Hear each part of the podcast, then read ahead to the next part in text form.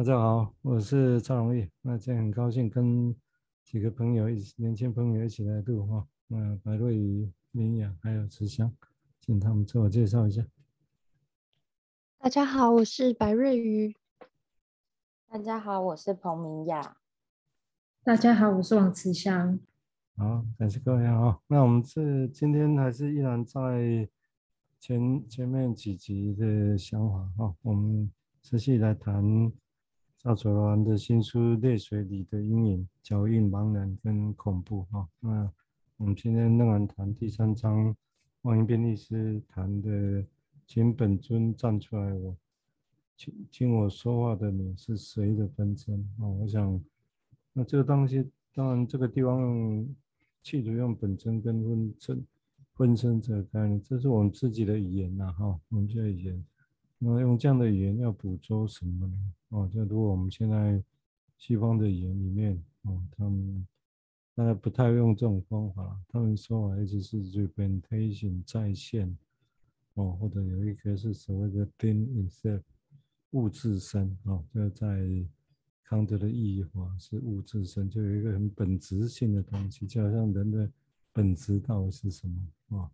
那这就像我们这样问，这小孩子到底是什么？什么叫做小孩？因为他很小，所以叫小孩吗？或者有没有什么本性之类的？我们把它叫做小孩呢？哦，那那这个东西是有这样的语言呢，叫 infant，嗯，很婴儿式的。但那个婴儿又不是真正肉体的婴儿，嗯，是意识有一种很小孩子的那种本性哦。但那是什么？会怎么样呈现？这个都还值得再探讨。好，那我们现在先请六位来谈谈谈谈他的想法，谢谢。好，那今天也是延续第三章，第三章的这个章节的名称是“请本尊站出来哦，听我说话的你是谁的分身？”我觉得光看到这个章节的名称就觉得很有趣，好像已经知道说话的。不是本尊了。那延续上周谈到的碎片，会是几张碎片连起来之后再说话吗？那真正的那个自己在哪里呢？那每个人生命早期难免会有过破碎的经验，可大可小，但是对当事人来说都算是碎成一地。有些人碎掉之后才发现自己内部没有结构支撑。然后重新拼凑起来，好像也不是原本的自己了。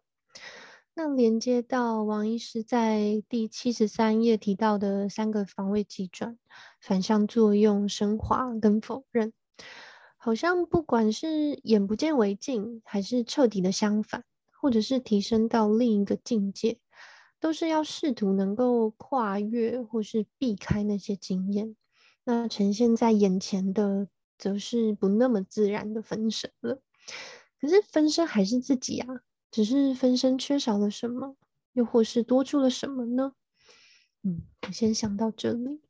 对，就是像刚刚提到，就是我们其实我们这么做，当然其实也是用试图用我们的语言来去，因为不是直接翻译而已的哈。比如说 representation，我们可以说啊，就在线啊，但那到底是什么？那是一个新创的字眼嘛。哦，那如果就我们现有的语言里面，我们到底如何来理解它？我们用哪些语言来理解这样的术语？因为不太可能我们整个搬进来了，一定我的假设是我们还一定还是用我们自己的语言去理解它。所以那个到底是什么？那当然并不是说温村或本村这两个字就把事情讲完了哦，但至少这是一个尝试接近的一个方式。我们接下来请请明雅谈谈他的想法，谢谢。好，呃，我觉得就这个章节的名字，我自己我自己看的时候，我自己也会有一个很像，这好像是自己心里面某一个可能在接案的时候会有的声音，就是好像若隐若现的前眼前这个人，就是呈现的，好像他不是这么的清楚。但他又想要让你看清楚，所以他只露了一小部分让我看到，但我又要去，好像又要去辨认说那是你吗？你在这里吗？然后要透过呃，可能像刚刚瑞宇说的那个很碎片的东西，好像每一次每一次的会谈都在捡一个碎片，好像期待某一天可以拼出一个本尊的他的那个状态。对，然后我觉得就这个章节的名字蛮有意思的，其实它是一个很白话的一句话，可是我觉得在里面的想象有很多。然后它又是一个问号的结束，是谁我们也不知道，真的是那个本尊吗？好像也没有办法那么轻易的知道。那我自己在就是读王医师这一篇的时候，我自己有总有一种感觉，就是呃，其实王医师很贴心，我觉得他前面用三个层次，就是分别从理论，然后到关系，到感觉、直觉的东西，我觉得很像我们在学习的过程，就是。呃，心理治疗这一块学习的过程，好像是从理论开始谈起，然后慢慢的一直到呃关系，然后再来谈成为治疗师之后的直觉跟感觉是什么。所以，呃，他用星星去比喻的时候，我也觉得有一种很莫名的贴切感跟神秘感，就是用跟星星的距离跟如何看到星星的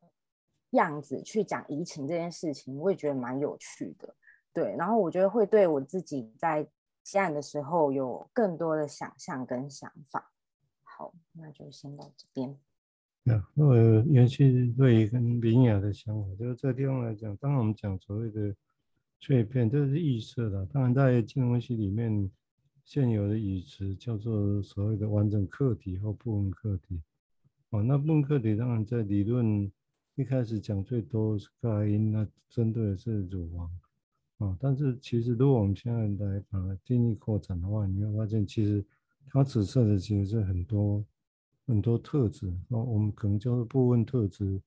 啊，或者是部分客体啊，不管是哪一个怎么样的一个说法啊，那在这样的情况之下啊，其实是哪一个？刚刚瑞也提到，或者明雅刚刚在呈现的是，那哪一个才是我们自己呢？啊，那。那这个到那我们一般，因为现在大家都讲做自己做自己，是哪一个自己？哦，所以这个东西会是一个值得再探索。哦，只是我们先把至少先把这个议题先拉开，重新想象啊。或者就像刚刚应该提到哈，用一个其他的比喻，哦，那看看会带给我们怎么样的感觉啊？再重新出发。那我们接下来请思香再进一步说明，谢谢。好，那就接续就是伙伴们所说的，跟上礼拜说的。那上礼拜讲到有一个蛮印象深刻的，就是那个碎片的感受。然后，呃，在拼凑的过程中，搞不好，呃，我就在想说，哎，搞不好，呃，能够拼出，能够呃幸运的。也许看得出有些端倪，有时候我们可能很难去拼出来，甚至拼出很就是重新没有办法拼出来，因为它的架构本身就有一个很大的状况，就是我们光是处理那个架构，就是它那个东西器皿的那个架构，可能都有一些问题，然后呃。当我在想这件事情的时候，我又重新读王医师的，嗯，七十二页有一段蛮有感受的，那就是这一段是，呃，我就呃导读一下，就是他写这样涉及呃成长的呃破碎的个案工作，既是最难也是最简单的，最简单的是。不停地给予良善爱就可以。最困难的是处理在爱中的恨与攻击，不仅是个呃，不仅是个案的，也包含了治疗师的。在呃短期的工作中，或许比较容易收尾，但是如果是为了个案的完整疗愈，呃，势必呃必须。呃，进行长期的治疗工作，需要多少的具体的爱的方方式的转化，来从外而内的协助，又必须同时的处理由内而外的移情中的恨与攻击，这着实是一件令人费心费力的任务，而且持续是一个双向的历程。我读完之后，我就觉得说，确实这个，嗯，是一个困难的事情。那，那好像在粘贴的过程中，我们必须要处理的过程是，嗯，是，嗯，是是刚刚讲说，是由外而内，而也也有内而外，而那个移情中的恨跟。那个攻击也是让我觉得蛮有意思的，就是那个所谓的呃爱，好像刚刚讲到的那个爱，好像也非爱这个文字如此简单。就孩子爱着他们的父母亲，那父母也许是，可是他常常可能用不一样的方式去呈现，那有恨啊，然后攻击呀、等等啊，去去处理。那这些浓烈的情感，也许也没有办法，呃，也也是啊、他们处理，哎，处理课题的一种方式。那代表他们对于课题好像还有一个在乎，但是这种纠缠不清，好像也是一个蛮难处理的一个地方。然后，那这个双向过程，好像也是在这个治疗的过程中，也在慢慢的呈现这样子。好，我先讲到这里。嗯，刚刚蛮重要的一点就是，刚刚三位朋友提起来，我想我想到，也许可以可以先简单的来讲，就是说，我们现在一般来讲啊，比如说一所谓的父母或者是小孩子自己，嗯，就是所谓常常会这背后常常是一个假设，是说我们现在谈的那个父母是一个完整的，好像我们预设父母就是完整的父、完整的母那样子，然后自己也是。啊，但这个东西其实在，当然就在古典理论里面是伊底帕斯情结最典型的说法，好像就是父母，然后他好像是三个完整的人之间的情节，好像变成是这个意思。啊，但是我想真正的论点来讲，这在我想在包括温尼佛的他们在早年一九七几年，他们就警觉到这样的 case 相对来讲已经不再像。之前那么常进来诊疗室，哦，现在进来的大部分那些比较创伤严重的、比较原始的，也是包括一开始也提到那比较破碎的的的那些景象。所以我们现在在谈的时候，很难说是所谓的用完整的一个东西看自己，这个就所谓的部分课题或完整课题的概念啊。我想，所以这个地方当我们在讲爱、讲父或母。或讲爱的时候，有时候难难在这里，就爱父母指指的是什么？啊，这爱指的是爱护的某一个部分。但是如果对父的某一个部分其实是不同样的感受，可能是会很不爱。哦，那那如何去对这个完整的课题，就会变得很很奇怪的矛盾啊？或者他不觉得矛盾，当然就觉得很自然一样。好，那这个东西会是一个，他慢慢的对这个工作有兴趣。嗯，我想这个这个部分的理解还蛮重要的。好，我们接下来请瑞再进一步说明，谢谢。好，嗯，对，刚才是有提到说爱父亲的某一个部分，然后另一部部分可能是不爱的，然后我就在想，诶，那那个不爱的部分是藏到哪里了呢？还是说，嗯，是经由消化之后，把它升华成某一种？东西了吗？嗯，这个可能还是可以再继续想下去的。那呃，刚刚慈香念的那一段，还有讲到说，在给予良善爱的过程中，同时也会经历到爱中的恨跟攻击。嗯，我就想到上周我们谈到的那个无意识中认同攻击者，使得自己从受受害者的位置变成了攻击者。这个在治疗室里，或许也可以观察到这种角色的交换。就是坐上了攻击者的位置，那应该是充满力量的、攻击性的，或是呈现很压迫的姿态。我在想，这跟当时处于受害者的心情应该是很不一样的。而治疗师被攻击所感受到的那种无力、无能、惊恐或是痛苦，可能正是当事人身为受害者时候的感觉。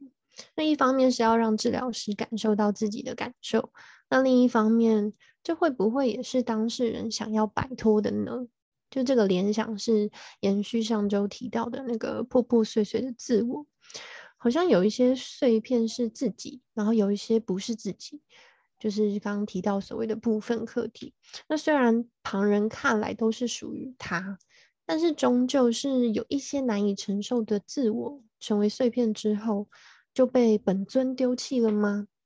因为拾回来会体验到太多的痛苦的感觉。那反而无意识认同攻击者，才能无意识的避开那些受伤的经验吗？嗯，我想这个这个很重要的假设，就是说，当然这也是金文熙一开始做做假设，虽然用了叫做所谓的避开，用的是所谓的潜意识运作的享乐原则哦，但那个享乐原则并不指的，并不说。避开以后就就会变快乐一面，只是因为太受苦，所以避开就变得没有那么不快乐哦。所以这个在金融系叫做经济论啊，跟跟钱的那个不一样，但里面也涉及到量的问题，就是原本很受苦的事情，然后经由整个这样的一个一个心理工作的机制之后，然后那个就没那么受苦哦。所以量有减少，所以。当然涉及到另外一种所谓经济数的量的问题，哦，那那这个地方当然就涉及到的，但这这些都是潜意识运作了，就是不是经由现实上的去计算衡量过。当然人的现实会去衡量计算避开什么，这个是也会有，哦，只是我们现在更在讲的是那些整个生命有史以来一开始在受苦经验下，啊，那人如何的避开痛苦而可以。继续活下来，那这个避开的方式会带来什么样的问题啊？我想这个是临床上也常碰到的啊。我们现在请明雅进一步说明，谢谢。好，嗯、呃，刚刚瑞宇跟蔡医师有提到，就是呃认同攻击者，因为呃王医师这一篇其实中间谈到蛮多防卫机制，那我觉得认同攻击者这一个部分让我有蛮多的。空间可以去思考，嗯，我觉得认同攻击者看字面的意思，会觉得认同好像是一个很正向的一件事情，而且认同是一种与个体与个体之间是有一个连结的，然后认同是一个很强烈的连结，所以我会觉得好像认同攻击者，当后面放上了攻击者以后，他好像就不是这么简单，不是这么。正向的一件事了，所以我我会想到说，就是，嗯，就是当受害者的经验当中，他在经验那么多的创伤的事件以后，他所跟这一个加害人有的连结，好像在我们非受害人。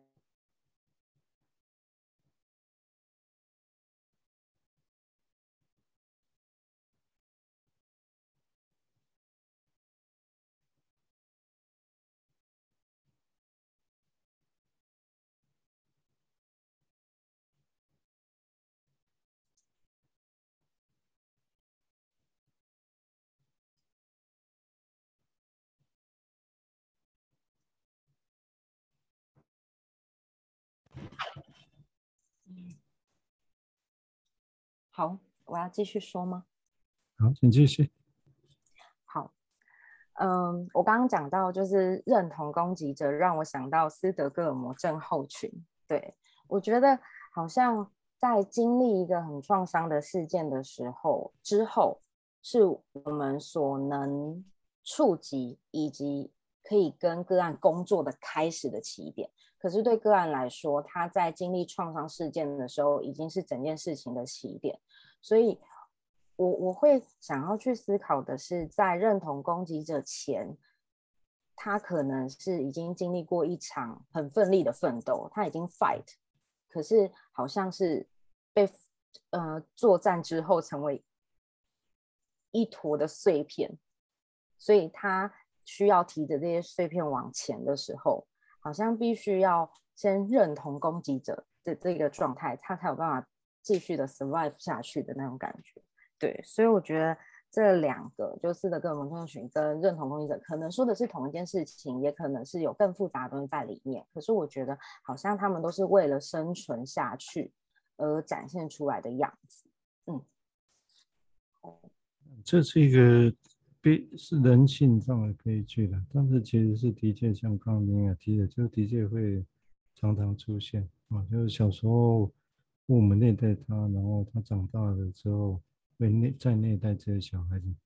但是在他自己的原本的想法里面不是要这样，他原本就要对自己的小孩子不错，但是就是会这样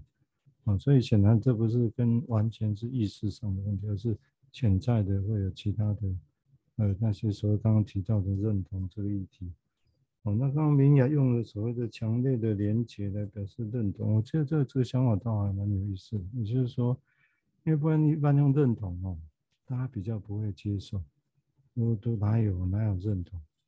哦，当然如果说这是一种比较强烈的连结，然后其实透过这种东西再去连结，它可能是要切断跟原来虐待他人的关系，但是潜在你可以看到有一个连接在那里，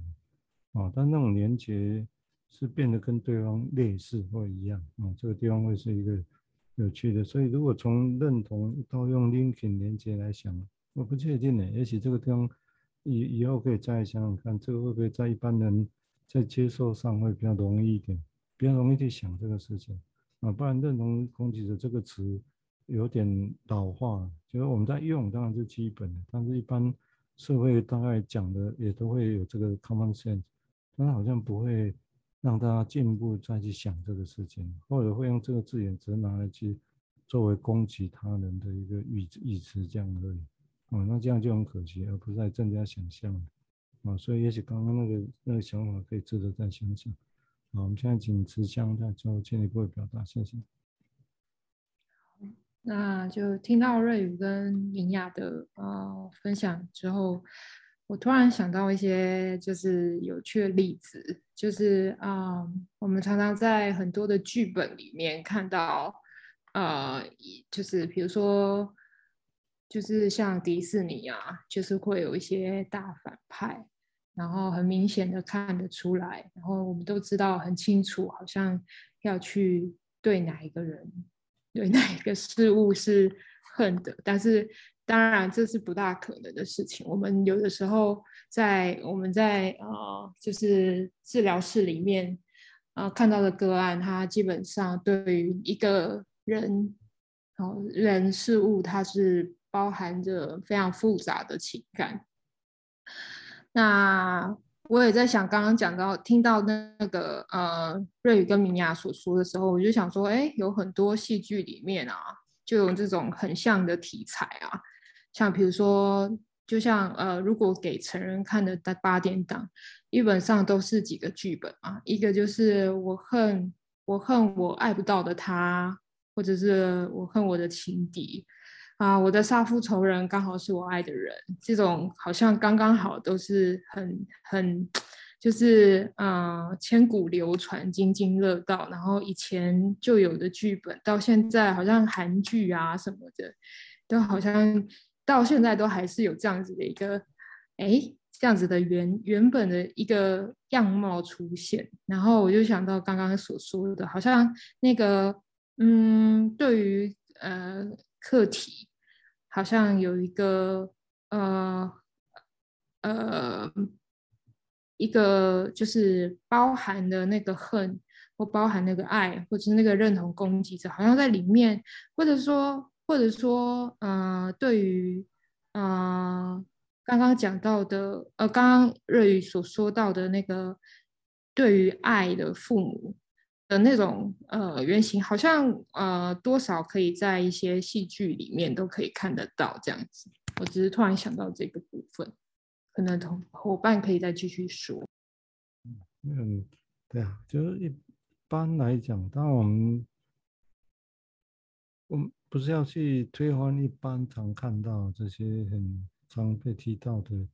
那些我们一般这样所谓的 soap opera 那样子，去我们会这样看清那东西。但是从另外角度讲，那也是就是就很自然，就是很日常的一部分。我想这些爱啊恨啊那些，那其实说就我们的角度来讲，会不太一样的地方是说，因为如果那些议题，这个是另外一个议题，然后也有机会再细谈，就是所谓的在经由某些艺术创作什么达到所谓的不管叫升华或者叫做自我疗愈这个事情，就是看到某一个东西哇，好好，有个疗愈的感觉。哦，这些都是日常的东西，就是像刚刚慈江提到那日常的反应。哦，只是说对我们来讲，怎么样在这些日常里面要萃取出哦这些后后后头再有哪些东西啊？因为这些可能这些日常的东西可能都是后制的产品了。哦，如果我们用心理工作来讲，可能都是后制后端的产品。那至少，但是在这产品的过程之前，到底是哪些？有哪些东西，哪些因子，然后后来会后制成我们现在容易看得到，在戏剧上或者那些很明显有张力的那些东西，如果那些是后制的结果的话，好，我们再请瑞来做进一步的表达，谢谢。嗯，当时想提到了那个戏剧。然后我就想到那个，不管是跟反派有共鸣，还是被感人的场景所触动，好像都是跟每一个人自己的生命经验所感受到的那些，可能是有相互连接跟有关系的吧。然后刚刚明雅有提到认同攻击者，然后要跟攻击者有强烈的连接，我就在想，经历了挣扎之后。幸存下来所产生的强烈连结是什么？需要紧紧系着自己排斥的对象跟抗拒的情感呢？我想那是很难割舍，或者是很难区辨的情绪经验吧。可能融合着情感上的跟身体上的，因为基本上婴儿或小孩子要能够存活下来，是不能没有父母的照顾。那如果这个创伤是发生在生命早期，可能正是由照顾者所促成或是所发展的，那自然会很难区分父母的爱跟恨，或者那个恨其实是父母对自己的恨。但是我说，我觉得随着当事人长大，可能就会形成形成一种很重复的纠结吧。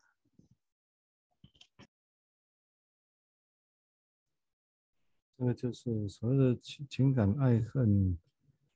更更早。就是你看，说胃胃口的，他一开始，譬如说小孩子饿的时候，他就是要吃啊，很本能的。那就吃的时候，当然就大力的咬，大力的吸。那可能那是很痛。那那个到底是，你可以说是咬，就好像在恨一样，哦，或者其实那是还是一个爱，只是为那为什么这爱会这么痛，这么无情？嗯，所以温尼可就把它说一个名词叫做无情的爱，或者是粗鲁的爱。哦，所以这地方是值得再用更细的东西来来去理解这些日常现象。啊，就当然从日常出发，但是需要更细的一些理解。啊，我们才有能对我们这些状况会有不一样的想法。好，我们现在请明雅再做进一步的说明，谢谢。好。嗯、呃，刚刚慈香跟瑞宇有提到，就是关于戏剧中的反派，其实好像也能够从戏剧里头，就是在看剧的时候，可以去进一步的可能感同身受那一个角色在当中，他经验到反派对他做的事情，然后以及那样的呃情绪里面的张力是什么，所以我觉得就就。就会连接到呃，在王医师的这一篇的第六十七页，从感觉出发的这这个小的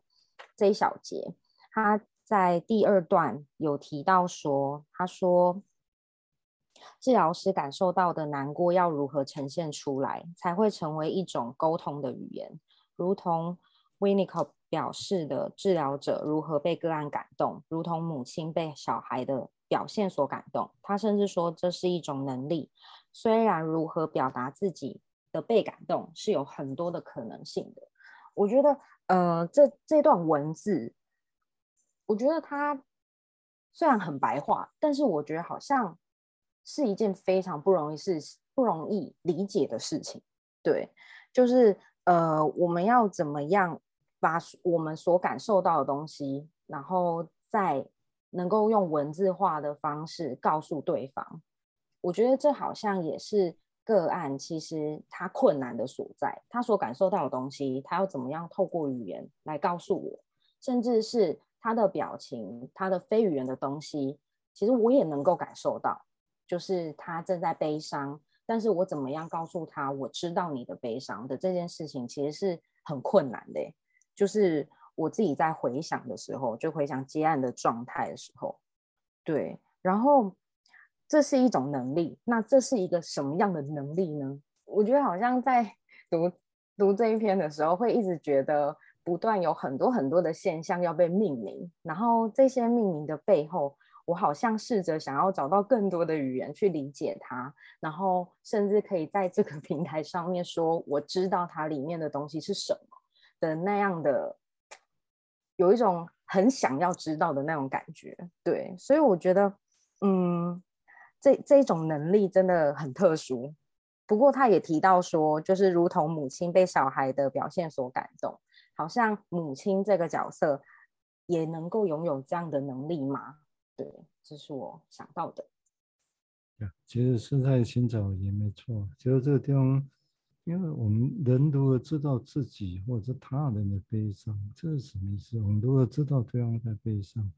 那意味着悲伤是什么？我们如何去形容这个事情？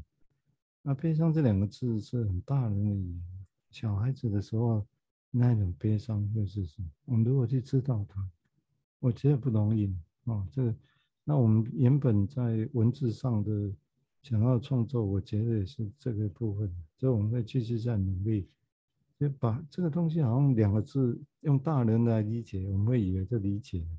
我个人是觉得不不必然。啊，不变，很多时候去寻找语言，这个让我想到那个蛮喜欢的一个希腊导演安哲罗普洛斯，在一边一部《永远的一天》里面，那里面有一个诗人，他描绘一个诗人花钱回到故乡去找语言，啊，用他用原来故乡古老的语言去写一首诗，就是找在找语言嘛，我们就用找回到找人去一样，好像我们现在找还是怎么用大人的话，但是。怎么样去理解当年那些哦，光悲伤这两个字就就还很多可以去谈想象啊。我们最后请慈祥再做一些表达，谢谢。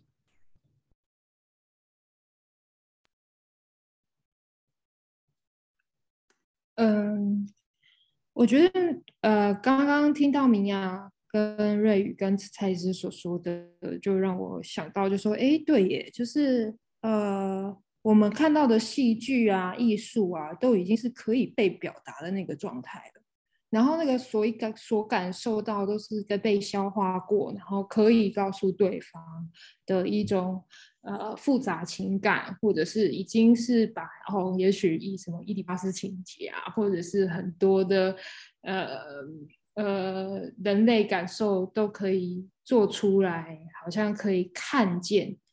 然后，但是我们面对的是一一群，也许我们我们自己也许在日常生活也有困难表达的时候，或者是说我们面对个案的时候，也有遇到连故事都很破碎，然后感觉也很破碎，就像刚刚蔡医师所说的，需要寻找语言的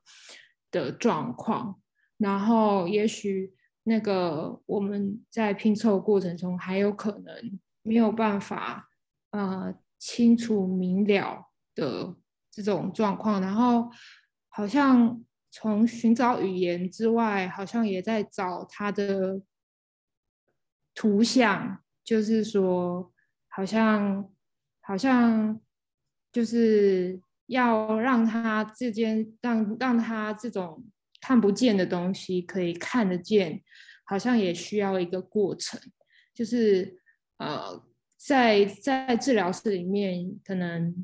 就是像像洗，就是像那个洗底片一样，好像可以看得到看得到那个影像，或者是说从呃我们拍如果拍拍电影而言的话，就是从零开始，或者是从呃创作创作开始，就是从一个一块一块很白的布，然后你要从头开始，好像从就是要变成成像是需要一段过程的，但是要变成什么，就是一个很困难的一个道路这样子。对，然后我就是突然想到这个部分。我想感谢三位哈，我想今天谈的虽然是谈文章，但谈文章谈这本书啊，也不是只是要去介绍这本书，或者那只是一个对我们来讲是一个基础啊。让除了介绍这本书之外，也让我们有机会去谈谈啊，我们自己从，毕竟我们也都是临床家啊，那我们很多的临床经验，有些很难消化的，有些已经有固定的语词。当做理解的，但是我们大概也常常在讲，那我们以为的理解，有一个语词贴在上头，比如说悲伤，那真的我们就真的理解它吗？嗯，会会不会其实还需要更多其他的语言来理解那个是什么？哦，光光悲伤这两个字就好了，这这是怎么样一个情感？哦，那如果这很小的时候，刚出生不久，失去什么？啊，到时候年纪大一点，国中、高中失去什么，那那些我们都会讲是有悲伤、失落，但是那是一样的吗。嗯，虽然我们用同样这个语词来来描绘它，啊，像这个我们只是试着来，也许大家会觉得我们老是在东一问西一问啊，好像都没有据点。对，没有错，我们只是的，啊，让这样才有想象的空间。好，那感谢啊，今天非常感谢嗯，对于明雅跟。慈祥啊，那我们今天因为时间的关系，我们就先录到这个地方。好，谢谢，谢谢大家，谢谢，拜拜，拜拜，拜拜，拜拜。